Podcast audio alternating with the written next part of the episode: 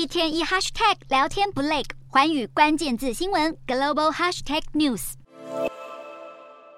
一名男子从瓦砾中被救出，抬上担架，顿时四周群众爆出热烈欢呼。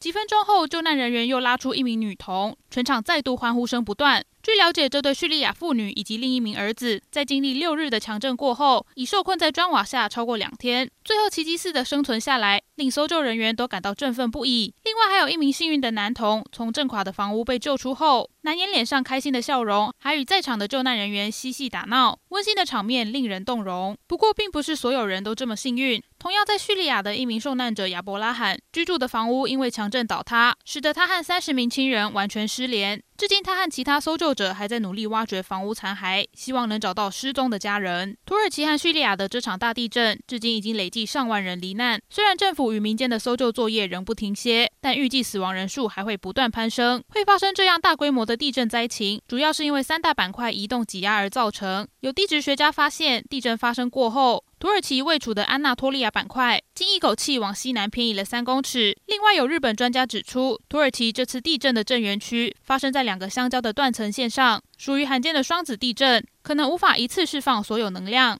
因此未来需要小心出现更多断层活动。